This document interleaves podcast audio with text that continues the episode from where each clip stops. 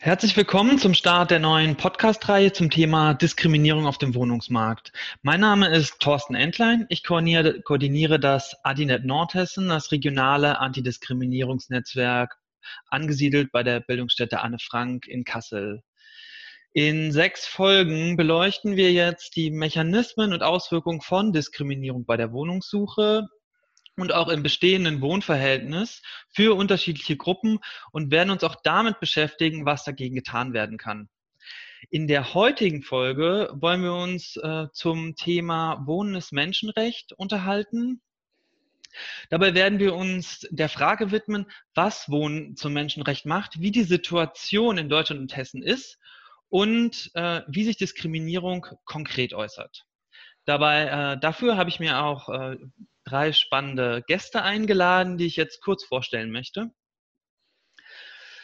Esma Elidrisi ist Juristin und Koordinatorin des Adibe-Netzwerks Hessen, angesiedelt bei der Bildungsstätte Anne Frank in Frankfurt.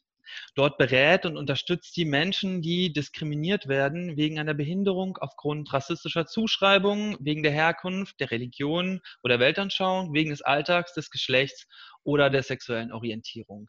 Herzlich willkommen. Danke. Deborah Jellinghaus ist Sozialarbeiterin in Kassel. Sie ist Sprecherin der Arbeitsgruppe Wohnraum für alle im Antidiskriminierungsnetzwerk Nordhessen. Die AG Wohnraum für alle ist ein Zusammenschluss von Haupt- und ehrenamtlich Tätigen aus unterschiedlichen Vereinen in Kassel, die sich seit Juni 2019 im Netzwerk zusammengefunden haben. Gemeinsam engagieren sie sich gegen Diskriminierung auf dem Wohnungsmarkt und stärken die Interessen von Betroffenen von Diskriminierung. Schön, dass du da bist. Danke. Und aus Frankfurt zugeschaltet ist Lars Lauer, Politikwissenschaftler und Soziologe, Referent für Suchthilfe und soziale Notlagen beim Paritätischen Wohlfahrtsverband in Hessen. Darüber hinaus ist er Experte für das Thema Wohnen beim Paritätischen und koordiniert das Projekt Wohnen ist Menschenrecht, ein Schwerpunktthema des Verbandes. Ähm, seit 2018, weil sich die Situation auf dem hessischen Wohnungsmarkt in den letzten Jahren dramatisch zugespitzt habe, was vor allem Menschen in besonderen Lebenslagen betreffe. Herzlich willkommen, Lars. Dankeschön, hallo. Ähm, ich würde auch gerne äh, dir die erste Frage stellen. Ähm, 1948 wurde die Allgemeine Erklärung der Menschenrechte verabschiedet. In diesen heißt es in Artikel 25, jeder hat das Recht auf einen Lebensstandard, der seine und seiner Familie Gesundheit und Wohl gewährleistet, einschließlich Nahrung, Kleidung, Wohnung. Wie sieht es aus der Sicht des Paritätischen um dieses Menschenrecht über 70 Jahre später aus? Ja, ähm, wir würden das Menschenrecht als zunehmend bedroht für einen immer größer werdenden Teil der Bevölkerung in Hessen und auch in Deutschland bezeichnen. Äh, zum Beispiel ist die Zahl der Wohnungslosen ähm, im Jahr 2018 deutlich gestiegen. 2018 waren ähm, nach Schätzungen der Bundesarbeitsgemeinschaft Wohnungslosenhilfe ca. 680.000 Menschen zumindest zeitweise ohne Wohnung. Wenn man sich diese riesige Zahl dann nochmal ein bisschen differenzierter anguckt, äh, wird es noch deutlicher. 41.000 ähm, Menschen haben im Laufe des Jahres äh, nicht nur ohne Wohnung, sondern gänzlich ohne Unterkunft auf der Straße gelebt nach diesen Schätzungen. Ähm, die übrigen äh, Menschen lebten dann in Unterkünften der Wohnungslosenhilfe, oftmals kommunalen ähm, Unterkünften. und im Fall von Geflüchteten leben diese in Gemeinschaftsunterkünften. Die Bedingungen dort sind sehr häufig sehr beengt, oftmals Mehrbettzimmer, keine Rückzugsmöglichkeiten, keine Privatsphäre, kein geschützter Raum. Äh, das ist dann aus unserer Sicht und wie die Klienten das auch berichten, ähm, besonders für Familien, Frauen und Kinder ein riesiges Problem. Ähm, die BAGW geht in ihren Schätzungen davon aus, äh, dass mindestens 19.000 Kinder im Jahr 2018 zumindest zeitweise in Unterkünften der Wohnungslosenhilfe lebten. Ich denke, diese Zahlen sprechen dann irgendwie für sich äh, und es lassen sich erhebliche Zweifel daran entdecken, wie dieses 1948 erklärte Menschenrecht dann auch am Ende in Deutschland und auch in Hessen umgesetzt wird oder eingelöst wird. Mhm. Äh, erstmal, du bist Juristin. Äh, inwiefern äh, wird Wohnen in Deutschland als menschenrechtliche Frage behandelt? Naja, eigentlich nicht so, wie man es, äh, wie man diese Frage behandeln äh, sollte. Und zwar Es ist so, dass das Recht auf Wohnen äh, ein international anerkanntes Menschenrecht ist. Es ist festgeschrieben in Artikel 11 des Internationalen Paktes über die wirtschaftlichen, sozialen und kulturellen Rechte. Ja, das ist auf dieser Ebene schon äh, statuiert und äh, leider ist es in Deutschland so, dass es noch nicht äh, Gegenstand des Grundgesetzes ist. Ja, wir sollten äh, vor allen Dingen das Recht auf Wohnen, weil es ja ein sehr existenzielles Recht ist. Ja, neben Essen und Trinken gibt es kaum ein existenzielleres Recht als das Recht auf Wohnen, auf eine sichere und äh, bezahlbare Unterkunft. Mhm. Und ähm, dieses Recht zu statuieren in der Verfassung der Bundesrepublik äh, fände ich äh, zumindest ein erster wichtiger Schritt. Mhm. Äh, ist denn äh, das Recht auf Wohnen schon irgendwo in nationalen Gesetzen festgeschrieben oder ist es wirklich noch nirgendwo? Äh, also explizit das Recht auf Wohnen ist in nationales Recht meines Wissens nach noch nicht festgeschrieben als äh, einklagbares Recht, als ein Recht, was eine Rechtsposition mhm. äh, ähm, zusichert. Ja, es gibt äh, im SGB gibt es einige Normen, im, äh, es lassen sich aus den Grundrechten selbst das Recht auf Wohnen vielleicht herleiten, ja, auf, insbesondere ja Artikel 1, ja, das Recht auf die Würde des Menschen ist unantastbar. Dazu gehört auch dieses existenzielle Recht des Wohnens. Aber in äh, nationales Recht ist es bisher nicht so statuiert, äh, dass man sagen könnte, man hätte ein explizites Recht auf, auf Wohnen irgendwo mhm. festgeschrieben.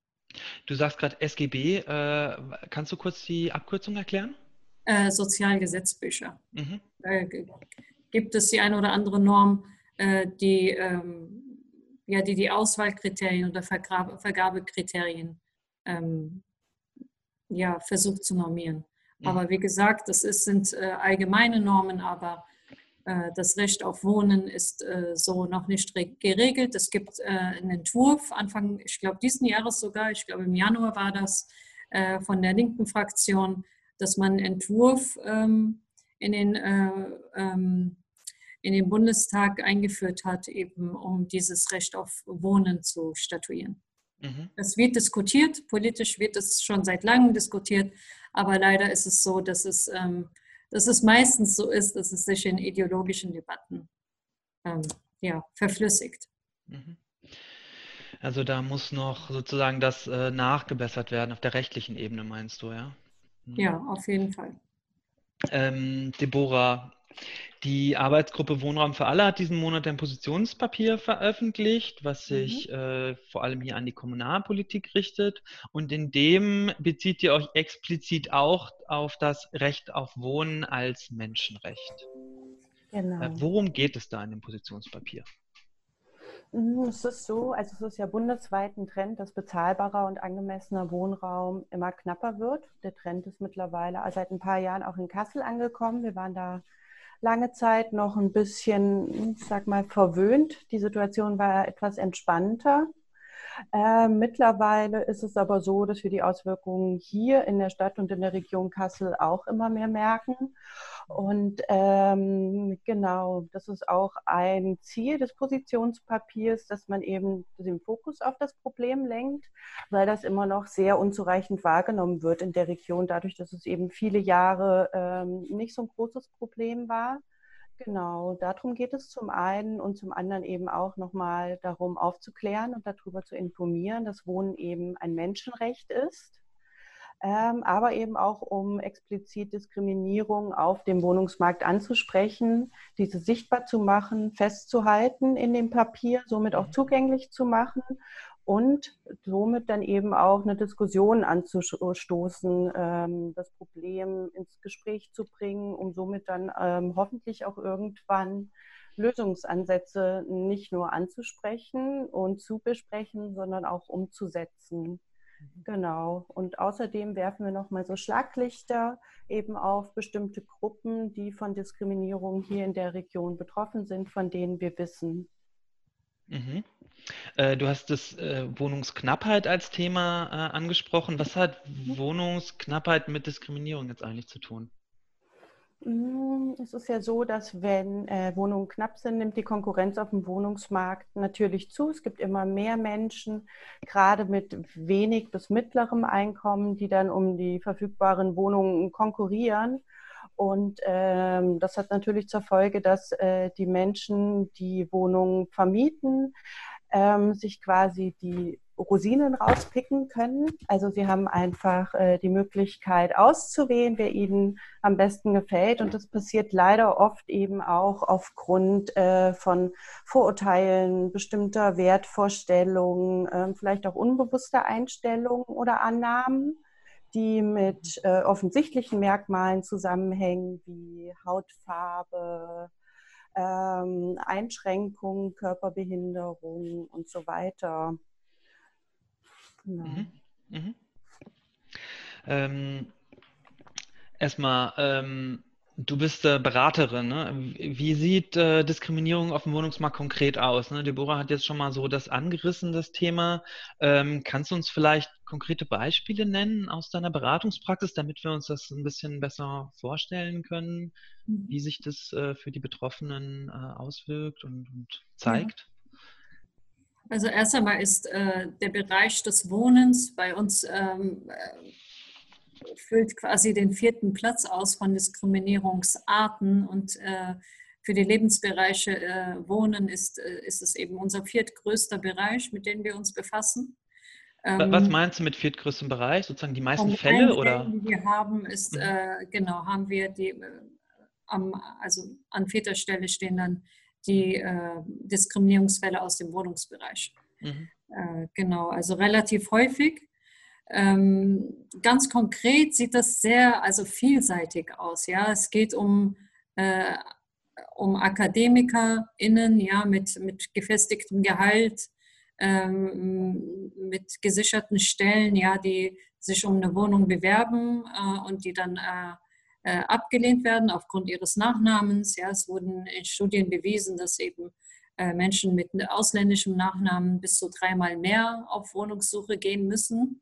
Mhm. Und äh, Menschen mit ausländischem Namen und einem religiösen Symbol wie dem Kopftuch, ja an erster Stelle zu erwähnen, ähm, ist es noch, noch prekärer. Ja? Das heißt, ähm, die Wohnungsmarktsituation wirkt sich, äh, ist leider nicht schon gegessen mit der Frage, ob man genug Geld verdient, sondern ist mit ganz vielen weiteren Faktoren ähm, ja, zusammenzudenken.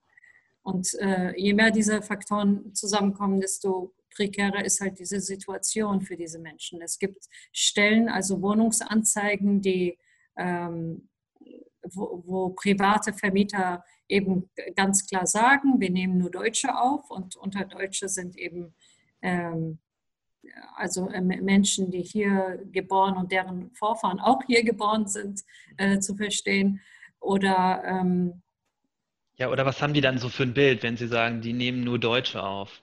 Ja, das ist ja also, wahrscheinlich nicht nur die, ähm, also wollen die dann den Pass sehen oder äh, äh das, ist ja ein bisschen äh, oberflächlicher? Leider ist es oberflächlicher. Es äh, wird anhand des Aussehens entschieden, ob äh, derjenige oder diejenige genommen wird oder nicht. Das mhm. heißt, ähm, ähm, ja, um wieder beim Kopftuch zu bleiben, ist es mhm. Äh, manchmal auch nur reicht das Kopftuch aus oder der äh, Nachname oder die etwas dunklere Hautfarbe. Ja, ähm, nach George Floyds Tod sind auch äh, wirklich äh, zunehmend äh, sehr viele Fälle gekommen. Jetzt in den letzten zwei Wochen. Nach der Corona-Krise war es relativ ruhig, aber nach dem Tod von George Floyd äh, kommen wieder ähm, ja, vermehrt Fälle auf und dann auch eben im Wohnungsbereich. Und das zeigt sich in ganz vielen Facetten. Aber wie gesagt, ähm, an der Gehaltsfrage äh, mhm. äh, erklärt sich das leider nicht schon also alleine. Mhm, mh. Du sagst jetzt, ähm, mit dem Tod von George Floyd und den Protesten habt ihr mehr äh, Beratungsfälle bekommen. Genau. Ähm, woran liegt das? Äh, hast du dafür eine Erklärung oder? Naja, äh, es gibt, glaube ich, an der Uni Kassel gerade eine Studie, die das äh, zu durchleuchten versucht. Ja, mhm. warum mhm. unabhängig von George Floyd, warum die Fragen erst einmal zurückgegangen sind in der Corona-Krise äh, das ist jetzt eine Leinmeinung von mir oder eine These, dass äh, eben die Leute ähm, beschäftigt waren mit sehr viel existenzielleren Fragen. Ja, behalte ich meinen Job? Mhm. Wie sieht die Zukunft für mich aus und so weiter? Und nach dem äh, Tod von George Floyd und den Protesten und Demonstrationen ist es, glaube ich, ähm, ja, zu einer Bewusstseinsveränderung gekommen bei den Betroffenen. Viele Betroffene fragen beziehungsweise trauen sich nicht zu sagen, ja, das, was mir passiert ist, ist eine Diskriminierung. Oder sie sind sich manchmal sogar unsicher, ist das, was mir passiert, ist eine Diskriminierung. Und ähm, ich denke, diese öffentliche Debatte hat auch zu, einem, zu einer Sensibilisierung bei den Betroffenen selbst geführt, dass sie sagen, okay, äh, es gibt Verhaltensweisen, die, die gehen einfach nicht. Es gibt Regelungen, äh, die sind so nicht akzeptabel. Und mhm. ich glaube, dass es einer der Gründe ist, warum vermehrt jetzt äh, Fragen ankommen. Mhm. Und das äh, zeigt sich, wie gesagt, an, an entweder sehr expliziten äh, Sachen wie einer ähm, diskriminierenden Wohnungsausschreibung oder aber auch subtil, auf subtilere Weise. Ja? Man äh, kommt zu einem ähm, Wohnungsbesichtigung äh, und dann wird, ihn, dann wird der Person gesagt, ja, tut mir leid, die Wohnung ist schon vergeben, obwohl sie ähm, kurz vor dem Termin nicht vergeben war. Also so, Deswegen ist man ja gekommen, ne? Also das ist ja dann auch äh, merkwürdig. Genau. Ähm, Lars, äh, warum ist das Thema Wohnraum für euch als Wohlfahrtsverband überhaupt wichtig? Also ähm, ihr arbeitet ja jetzt seit über zweieinhalb Jahren. Ähm, und ihr seid ja jetzt keine Mieterinitiative, keine Recht auf Stadtgruppe oder auch, und auch nicht der Mieterbund. Ähm, also wie kommt ihr eigentlich zu diesem Thema und ähm, was, vielleicht kannst du uns auch nochmal Beispiele nennen, was eure Mitgliedsorganisationen berichten und nochmal so ein bisschen uns da nochmal so einen Einblick geben. Ja, da wird meine Antwort so ein bisschen in die Richtung gehen von dem, was Deborah vorhin gesagt hat. Ähm, auf dem, nicht nur auf dem Kasseler Wohnungsmarkt, sondern auf dem gesamten hessischen Wohnungsmarkt, wo die Mietpreise immer weiter steigen in den letzten Jahren, wo es immer weniger Sozialbau gibt, ähm, ist die Konkurrenz äh, von potenziellen MieterInnen natürlich riesig und VermieterInnen äh, können sich dann eben ihre MieterInnen aussuchen. In den mhm. meisten Fällen ziehen da unsere Klientinnen oder die Träger, äh, die, die Klientinnen unserer sozialen Träger den kürzeren. Es sind dann eben vor allem Menschen in besonderen Lebenslagen, wie zum Beispiel Suchtkranke, Menschen mit Behinderung, Menschen mit psychischer Erkrankung, Straffällige, ehemals Straffällige oder auch Geflüchtete. Ähm, diese Gruppen, diesen Gruppen werden unterschiedliche Dinge zugeschrieben, wie ja auch eben schon angeschnitten, äh, weswegen sich VermieterInnen oftmals äh, gegen Menschen in besonderen Lebenslagen äh, dann entscheiden. Ja, und es ist so wichtig für uns als äh, äh, Wohlfahrtsverband und äh, weil unsere Mitglieder uns das immer wieder berichten, dass es dort Probleme gibt, ähm, weil die Klientinnen schlichtweg keinen bezahlbaren Wohnraum finden, ähm, beziehungsweise sehr, sehr, sehr, sehr lange äh, auf Wohnungssuche sind. Das hat dann Auswirkungen einmal auf, diese, auf die Arbeit unserer Mitglieder mit diesen Klientinnen. Ähm, wie will ich einen Klienten stabilisieren, der keine Wohnung hat? Ähm, ist dann so eine Frage, die ich mal beispielhaft hier ins Feld mhm. führen würde. Ähm, aber auch natürlich auf Platzkapazitäten. Ähm, wenn Menschen aus stationären Unterbringungen ähm, eigentlich ausziehen könnten, weil sie so weit wieder auf der Reihe sind, sage ich jetzt mal salopp. Was ähm, ist denn so eine, Entschuldigung, was ist denn so eine stationäre Unterbringung, damit wir uns das jetzt mal so vorstellen können, diejenigen, die nicht in der sozialen Arbeit unterwegs sind, hier von den Zuhörern? Also es, es, ich könnte da jetzt ganz viele Beispiele nennen. Ich kann, ähm, würde mal das Frauenhaus zum Beispiel ins Feld führen. Das, ist eine, mhm. das sind Einrichtungen, die es äh, in Hessen äh, öfter gibt, ähm, an die sich Frauen mit Gewalterfahrung wenden können und dort unterkommen können, auch mit ihren Kindern. Ähm, das wäre zum Beispiel äh, eine, ein Beispiel. Ein anderes Beispiel ist eine stationäre ähm, Suchthilfeeinrichtungen, wo Menschen therapiert wurden, ähm, äh, vielleicht unterdessen äh, ihre Wohnung nicht mehr gehalten haben und dann ausziehen könnten aus dieser stationären Einrichtung, aber dann eben schlichtweg keine Wohnung finden können. Mhm. Und das also, hat natürlich auch Auswirkungen auf Platzkapazitäten. Menschen belegen dann, obwohl sie eigentlich die Hilfe nicht mehr benötigen würden, Plätze in solchen Einrichtungen äh, und andere Menschen, die diese Hilfe benötigen würden, kommen dann nicht äh, aufgrund, kommen dann nicht in den Genuss dieser Hilfen, weil ähm, die mhm. Plätze belegt sind. Ja. Mhm. Also das heißt konkret, äh, eine Frau flieht aus ihrer Wohnung äh, ins Frauenhaus, ähm, möchte dann oder kann dann irgendwann ausziehen, sich äh, eine, eine neue Wohnung suchen, findet aber keine Wohnung. Genau. Also das wäre auch eins der Beispiele, das ich so ein bisschen mitgebracht habe. Du hast ja gerade mhm. gefragt, mhm. was unsere Mitgliedsorganisationen berichten. Ein mhm. Frauenhaus äh, hat uns äh, von einem Fall von einer Frau mit drei Kindern äh, berichtet, die trotz intensivster Bemühungen und äh, auch höchster Flexibilität, was äh, den Ort der Wohnung angeht, also die war da nicht wählerisch, äh, was, was irgendwie die Umgebung angeht, äh, Stadt, Land etc., Gegend. Sie hat alles versucht ähm, und hat über ein Jahr lang nur Absagen erhalten. Äh, da mhm. wurden uns von ähm, Absagen im hohen zweistelligen Bereich, also so acht, zwischen 80 und 90 Absagen berichtet. Ähm, ja, die Frau lebte dann gemeinsam mit drei kleinen Kindern über ein Jahr lang in einem 12 Quadratmeter Zimmer, äh, obwohl sie gerne ausgezogen wäre und diesen Platz dann frei gemacht hätte. Ähm, das ist eins von vielen Beispielen. Ein anderes ist zum Beispiel, Straffällige werden äh, mangels Wohnraum oftmals auch direkt aus der Haft auf die Straße entlassen, ähm, weil unseren Trägern, äh, die sich eigentlich gerne um die Menschen kümmern würden, äh, es extrem schwer gemacht wird, an Wohnraum für diese Menschen zu kommen. Ähm, und ja, wie Sie sich vorstellen können, ist es dann schwierig, so einen Mensch so zu stabilisieren, dass er wieder Fuß fasst in unserer Gesellschaft. Äh, und ja, das sind jetzt zwei ähm, ja, stichpunktartige Beispiele. Das zieht sich aber durch alle Hilfeformen. Ähm, ähm, bei uns im Paritätischen. Ein anderes Beispiel ist, zum, ist dann ähm, im Rahmen der Altenhilfe sind Menschen, die eigentlich gut in, in, in einer ähm, barrierefreien Wohnung leben könnten und ambulant betreut werden können, oftmals gezwungen, schon in stationäre Einrichtungen zu gehen, weil sie einfach schlichtweg keinen passenden, bezahlbaren Wohnraum für sich finden. Mhm. Das heißt, die, die leben in ihrem, in ihrer Wohnung, in ihrem Haus, wo sie vorher die, weiß ich nicht, 30 Jahre ihres Lebens äh, vorher gelebt haben und dann äh, brauchen sie irgendwie jetzt eine andere, äh, eine andere Form, eine andere, eine andere Unterstützung, vielleicht äh, ähm, ein Lift oder sowas? Oder, oder worum geht es da? Ja, also es gibt ja, also klar, oft das ist so ein klassischer Fall, ähm, Menschen leben jahrelang in einer Wohnung, dann werden sie irgendwie mobilitätseingeschränkt, mhm. ähm, kann, kommt ja durchaus häufig vor, bräuchten dann eben einen anderen Zugang zur Dusche, eine, eine breite Tür, damit eventuell ein Rollstuhl durchpasst und ähm, ja, finde mal eine Wohnung in Hessen, die sich ähm, mhm. Menschen leisten können und äh, die eben auch solche barrierefreien Begebenheiten bietet. Ähm, das ist ganz schwierig. Mhm, mhm. Ja, das ist ein Thema, äh, also das Thema Barrierefreiheit und Bezahlbarkeit, das wollen wir uns auch in der nächsten Folge nochmal explizit anschauen. Also danke, dass du da auch schon mal so einen kleinen Hinweis gegeben hast in die Richtung. Äh, Deborah, ähm, ihr, du, ihr habt ja auch ähm, in eurem Positionspapier Schlaglichter äh, auf einzelne Gruppen gegeben, also die Situation von ihnen beleuchtet, das hast du gerade auch nochmal erwähnt.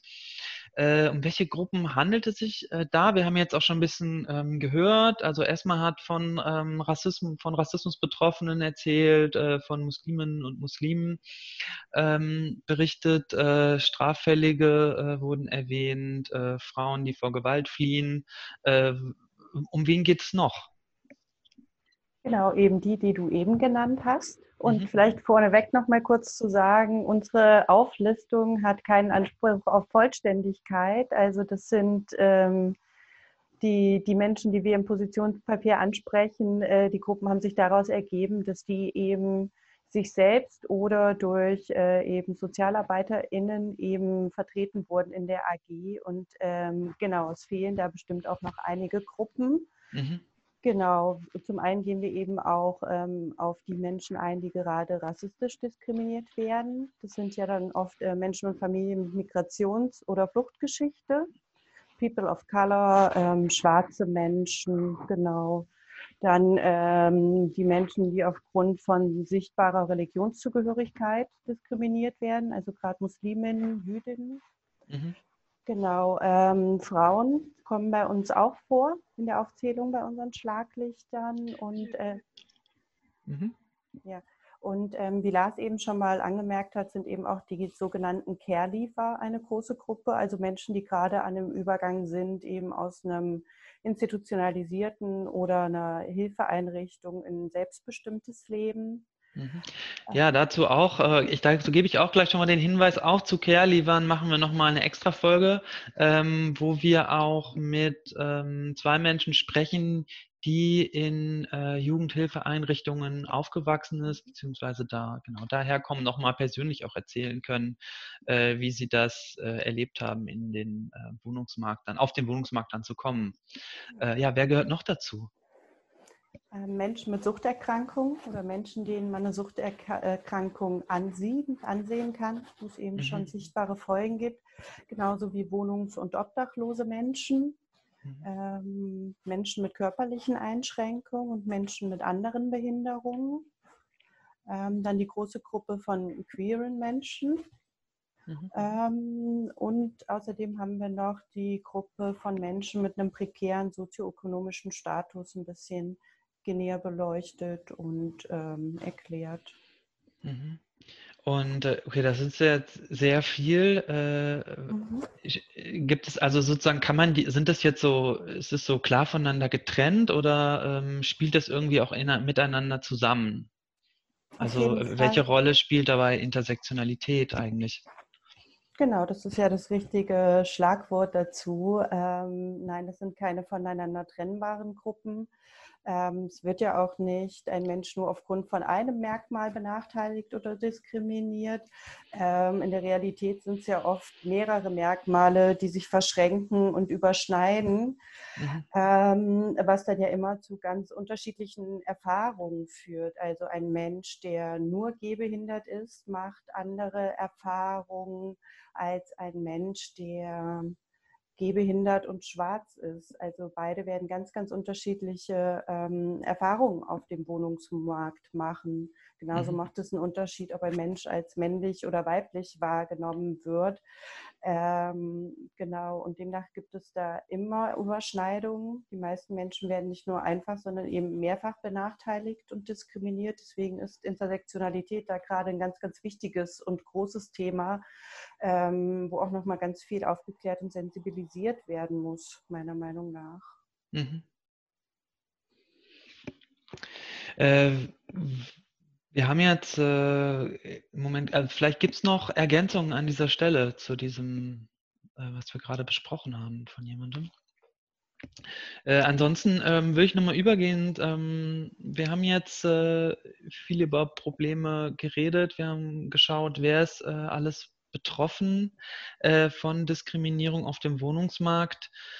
Äh, erstmal, wie können sich denn jetzt Betroffene die Diskriminierung bei der Wohnungssuche oder auch im bestehenden Wohnverhältnis, jetzt zum Beispiel durch die Hausverwaltung oder äh, ich meine, das kommt auch, auch in den besten WGs soll so etwas vorkommen. Äh, wie können die sich wehren? Was können sie, ähm, was können sie machen?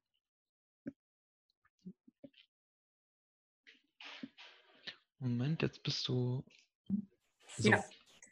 Ja, in erster Linie können Sie sich an die, äh, an die örtlichen Antidiskriminierungsstellen wenden ja, und ihr, ähm, Ihre Lage einfach schildern.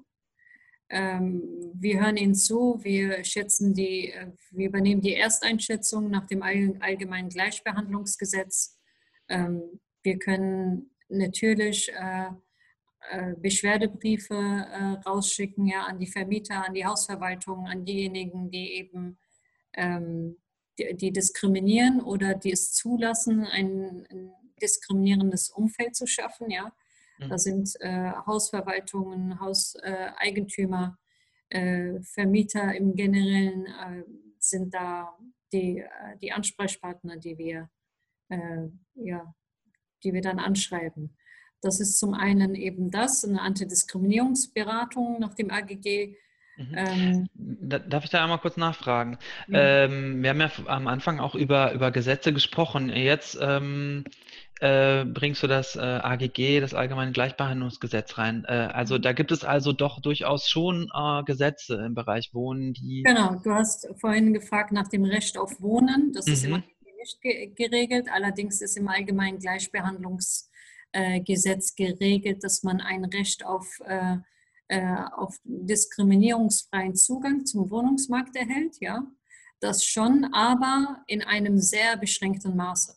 Das heißt, im AGG ist die, Spra also ist die Rede von Massengeschäften. Das heißt, Im AGG wird in Bezug auf die sechs Merkmale, die im AGG geregelt sind, ja, die du vor, vorhin auch genannt hast, äh, nur in Bezug auf die ähm, wird quasi in Diskriminierungsschutz umfassender gewährt.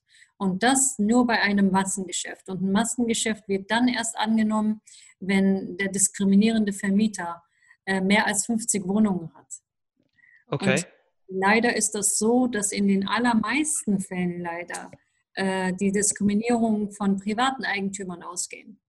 Und da äh, steht das AGG leider äh, vor einer, ein, ja, man muss sagen, Gesetzeslücke. Ja.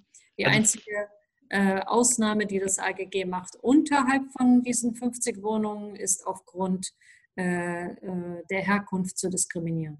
Ja, das mhm. darf man nicht, auch wenn man als Eigentümer unter 50 Wohnungen hat. Die Frage ist allerdings, äh, wie viel kann ein äh, Vermieter haben und ab wann trifft ihn die Pflicht nach dem AGG äh, Diskriminierung abzuschaffen oder zu unterbinden. Und da sind, sich, da sind sich die Gerichte sehr uneinig. Einige sagen zwölf, einige sagen fünf Wohnungen. Ähm, bisher habe ich kein Urteil gelesen, wo der Eigentümer nur eine Wohnung hatte und wo man einen Diskriminierungstatbestand angenommen.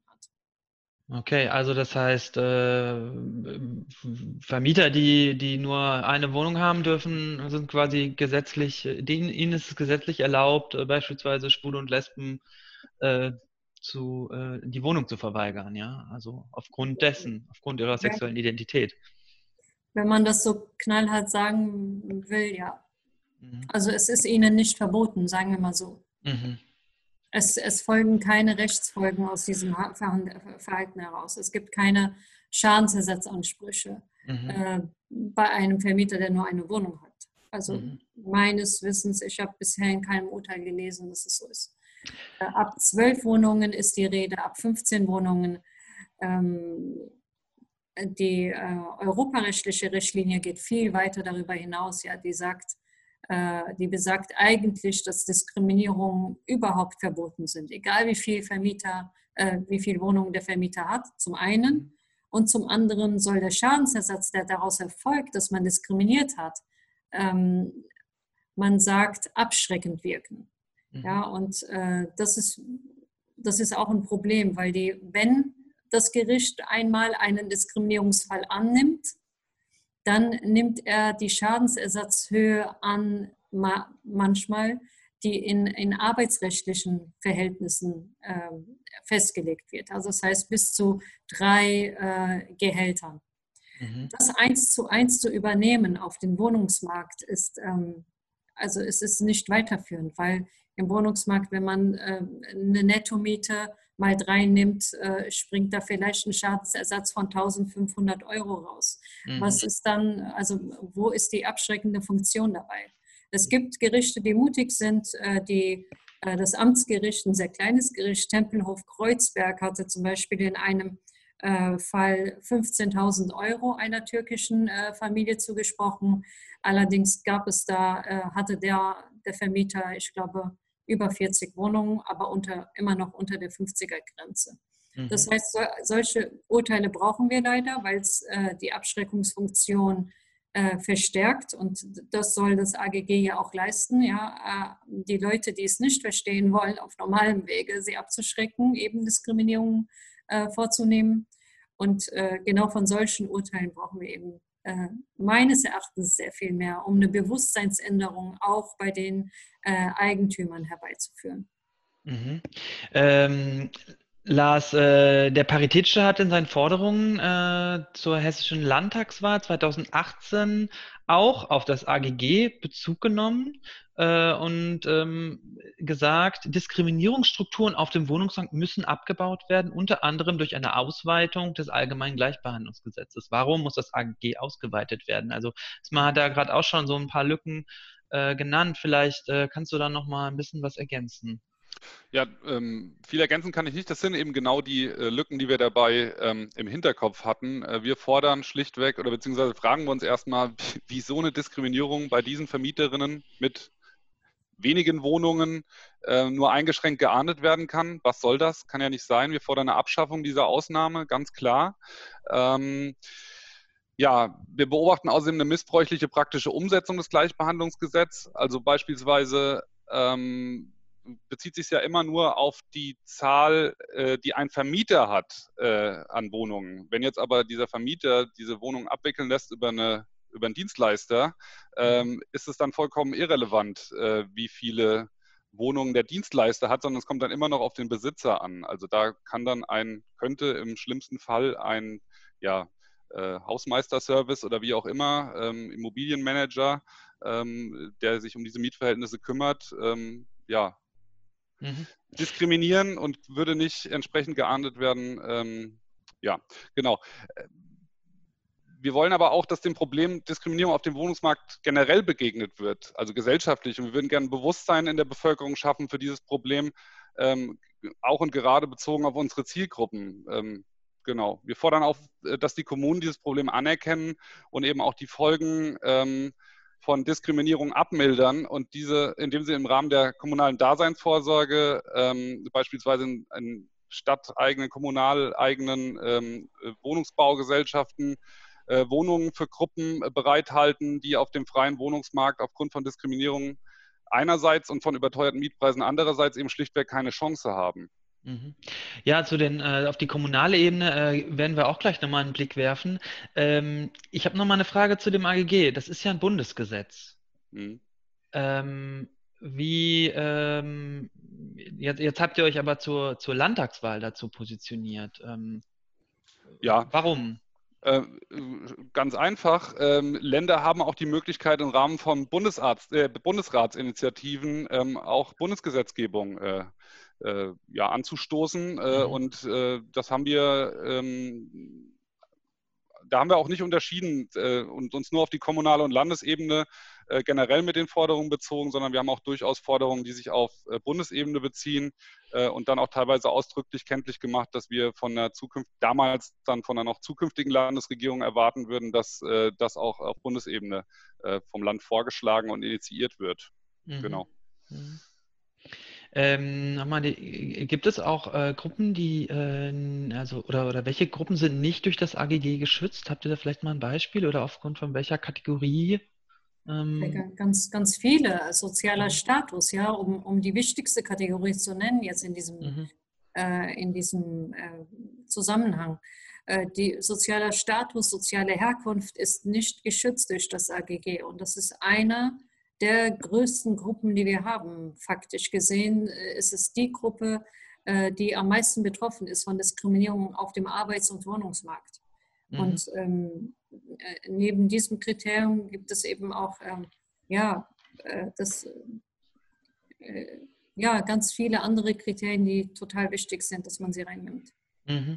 Deborah, du nix bei sozialer Status. Hast du, kann, kannst du ähm, einmal äh, vielleicht nochmal sagen, wer was ist denn so ein sozialer Staat? Oder also wer, wer hat denn äh, einen sozialen Status, zum Beispiel ähm, aufgrund dessen man äh, jetzt äh, eine Wohnung nicht bekommt? Hm, ich glaube, ein recht bekanntes und greifbares Beispiel sind da alle Menschen, die in irgendeinem Leistungsbezug stehen, mhm. ähm, die ihre Miete eben nicht aus ihrem Gehalt bezahlen können, die auch bei einer Wohnungsbesichtigung keinen Gehaltscheck vorlegen können, sondern eben nur äh, die Kostenübernahme durch, äh, durch ein Amt. Das schreckt viele, gerade private Vermieter ab, ähm, da sie Bedenken haben, dass die Miete dann nicht bezahlt wird. Da kommen dann so Vorurteile ins Spiel, dass ähm, das Geld, das die Menschen aus Leistungen beziehen, für andere Sachen ausgegeben werden, dass die Menschen finanziell ähm, auch nicht zuverlässig sind, dass sie einen äh, finanziellen Schaden davon tragen, die Vermietenden, wenn sie eben Menschen ähm, deren Wohnungen eben durch Leistungen äh, bezahlt werden. Ähm, vergessen. Mhm, ja, ja, ja. Ja, und also sozusagen, na, und, und manche Vermieter machen ja vielleicht sogar diese Erfahrung, aber es ist natürlich Diskriminierung. Ich meine, das muss man an dieser Stelle mal sagen, äh, wenn man dann von einer Erfahrung auf alles schließt. Genau. In diesem Fall ähm, ist es einfach, es ist eine unzulässige, unzulässige Verallgemeinerung. Ähm, ein Merkmal von Diskriminierung. Also eine eine, ein, ein, ein Teil der Definition von Diskriminierung.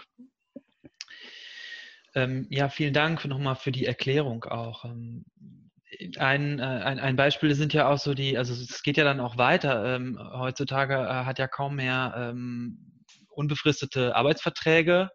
Ähm, also das geht dann ja sozusagen weit äh, in die Mittelschicht, äh, zieht sich ja das rein, wenn dann VermieterInnen plötzlich einen unbefristeten Arbeitsvertrag fordern als ähm, als Sicherheit, um eine Wohnung äh, zu vermieten, äh, wo man dann sieht, irgendwie, ja, ähm, Straffällige wurden auch, auch benannt, also sozusagen ne, nochmal viel pre prekärere Situation, aus der sie stammen, so bis hinein ähm, in, die, äh, in die Mittelklasse äh, zieht sich dieses, ähm, dieses Merkmal. Ja, Lars. Ja, äh, genau. Ich wollte nur kurz darauf eingehen. Das ist ja das, was wir in den letzten 10, 15 Jahren beobachten, dass es ähm, natürlich für die Gruppen, die wir genannt haben, besonders schwierig ist, ähm, mhm. äh, zurzeit ähm, äh, Wohnraum zu finden, passenden Wohnraum zu finden. Aber es ist eben so, dass äh, ganz viele Leute in Hessen inzwischen über 30 Prozent, teilweise 40 Prozent, gerade in den Ballungsräumen ihres Einkommens für Wohnraum aufbringen müssen. Ähm, und da ist irgendwann eine Grenze erreicht, ähm, die dann äh, ja nicht mehr, nicht mehr ertragbar ist, glaube ich, für, für weite Teile unserer äh, ja, hessischen Bevölkerung oder auch Deutsch äh, äh, generell der Bevölkerung, genau. Mhm. Ähm, ja, ich würde nochmal gerne auf die äh, kommunale Ebene äh, zu sprechen kommen. Äh, Deborah, ihr seid vor allem auf dieser Ebene aktiv äh, mit eurer Arbeitsgruppe. Was sind denn die wichtigsten Forderungen an die Kommunalpolitik mhm. ähm, zur Verbesserung der Situation? Mhm. Ein paar hat Lars vorhin schon genannt, das überschneidet sich natürlich ein bisschen. Ähm, wir möchten natürlich erstmal ähm, dass, dass jeder sein Recht auf bezahlbaren und angemessenen Wohnraum wahrnehmen kann. Und das ist aus unserer Sicht ja erstmal Aufgabe des Staates und somit auch ähm, die Aufgabe der Kommunalpolitik. Und wir möchten, dass sie sich äh, des Problems bewusst werden, das annehmen ähm, und wir finden es ganz, ganz wichtig, dass dafür dann auch alle Akteure ins Boot geholt werden.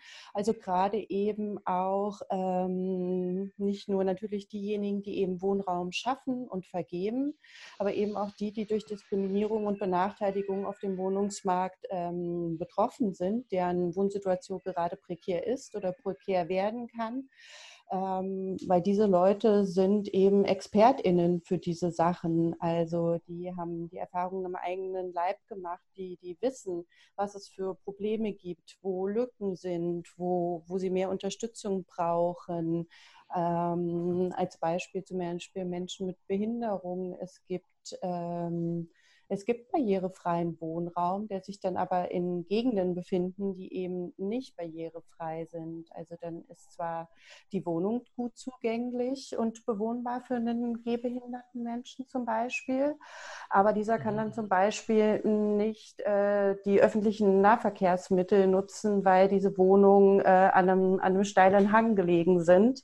Ähm, weswegen wir es wichtig finden, dass man eben genau diese Erfahrungen und dieses Wissen ähm, einfach auch ähm, teilt, daraus lernt, um eben dann nicht wieder an diesen Bedarfen vorbei zu planen und dann eben wirklich passgenaue Strategien zu entwickeln und die dann auch im besten Fall so umzusetzen.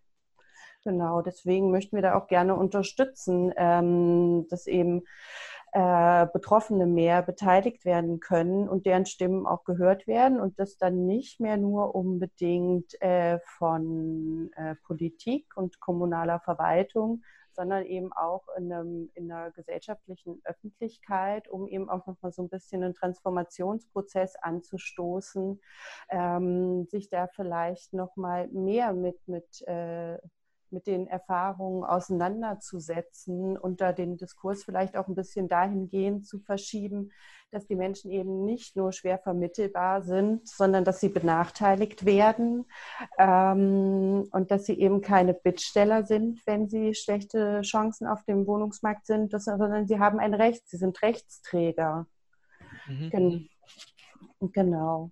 Ähm, außerdem möchten wir natürlich, ähm, dass bezahlbarer und angemessener Wohnraum gesichert wird, dass der gehalten wird und ausgeweitet wird, dass eben auch Sozialbindungen äh, am besten in der unbefristeten Form ähm, gesichert werden im jetzigen Bestand und aber auch wieder ausgebaut werden, da Wohnungen in Sozialbindungen seit seit den 70er Jahren immer weniger werden, auch in Kassel. Ich glaube, bundesweit hat sich irgendwie, ist nur noch ein Drittel vorhanden von dem, was es mal gab. Das möchten wir auch, dass da in Kassel wieder mehr drüber gesprochen wird und auch der, der Fokus darauf wieder mehr gerichtet wird. Ähm, genau, und dass auch ähm, gemeinnützige und gemeinwohlorientierte Wohnungswirtschaft mehr in den Vordergrund gerückt wird als eben nur ähm, die reine Rendite. Mhm. Genau. Ja, vielen Dank. Ähm, zum Schluss äh, nochmal äh, eine Frage an dich erstmal. Äh, du hast ähm, also nochmal Anschluss, was können Betroffene tun? Also sie können in eure Beratung ähm, kommen. Ähm, Gibt es noch irgendwas anderes, was sie tun können?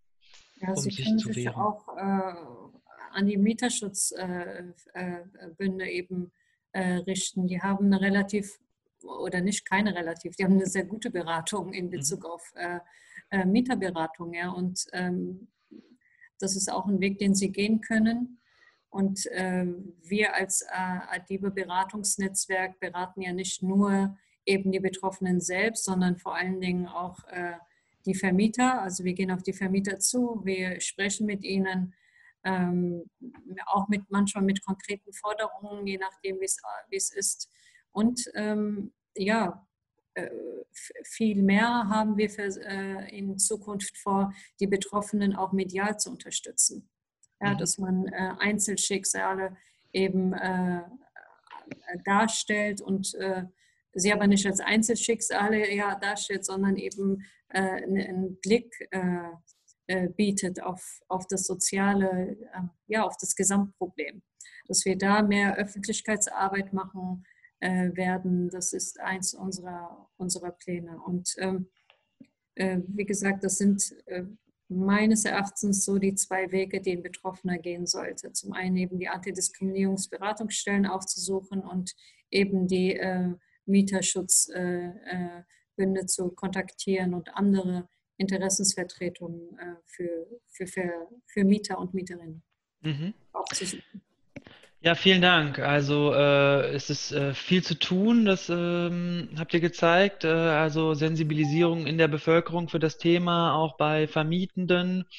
Ähm, auf der gesetzlichen Ebene äh, muss sich einiges ändern ähm, und auch die ähm, Politik, die kommunale äh, unter anderem, ähm, muss äh, aktiv werden äh, vielen Dank äh, für das Gespräch. Ähm, schön, dass ihr da wart, äh, hier in diesem digitalen Raum. Äh, in der nächsten Folge, äh, habe ich ja vorhin schon erwähnt, widmen wir uns der Frage, ist barrierefreies Wohnen eigentlich bezahlbar und für wen? Äh, wieder mit spannenden Gästen. ich darf nächste Woche begrüßen Angela Heidbrink vom Verein Förderung Autonomie Behinderter in Kassel und Max Malirsch vom Mieterbund Nordhessen. Bis dahin, ähm, bleibt gesund, alles Gute. Vielen Dank. Tschüss, vielen Dank. Tschüss. Tschüss.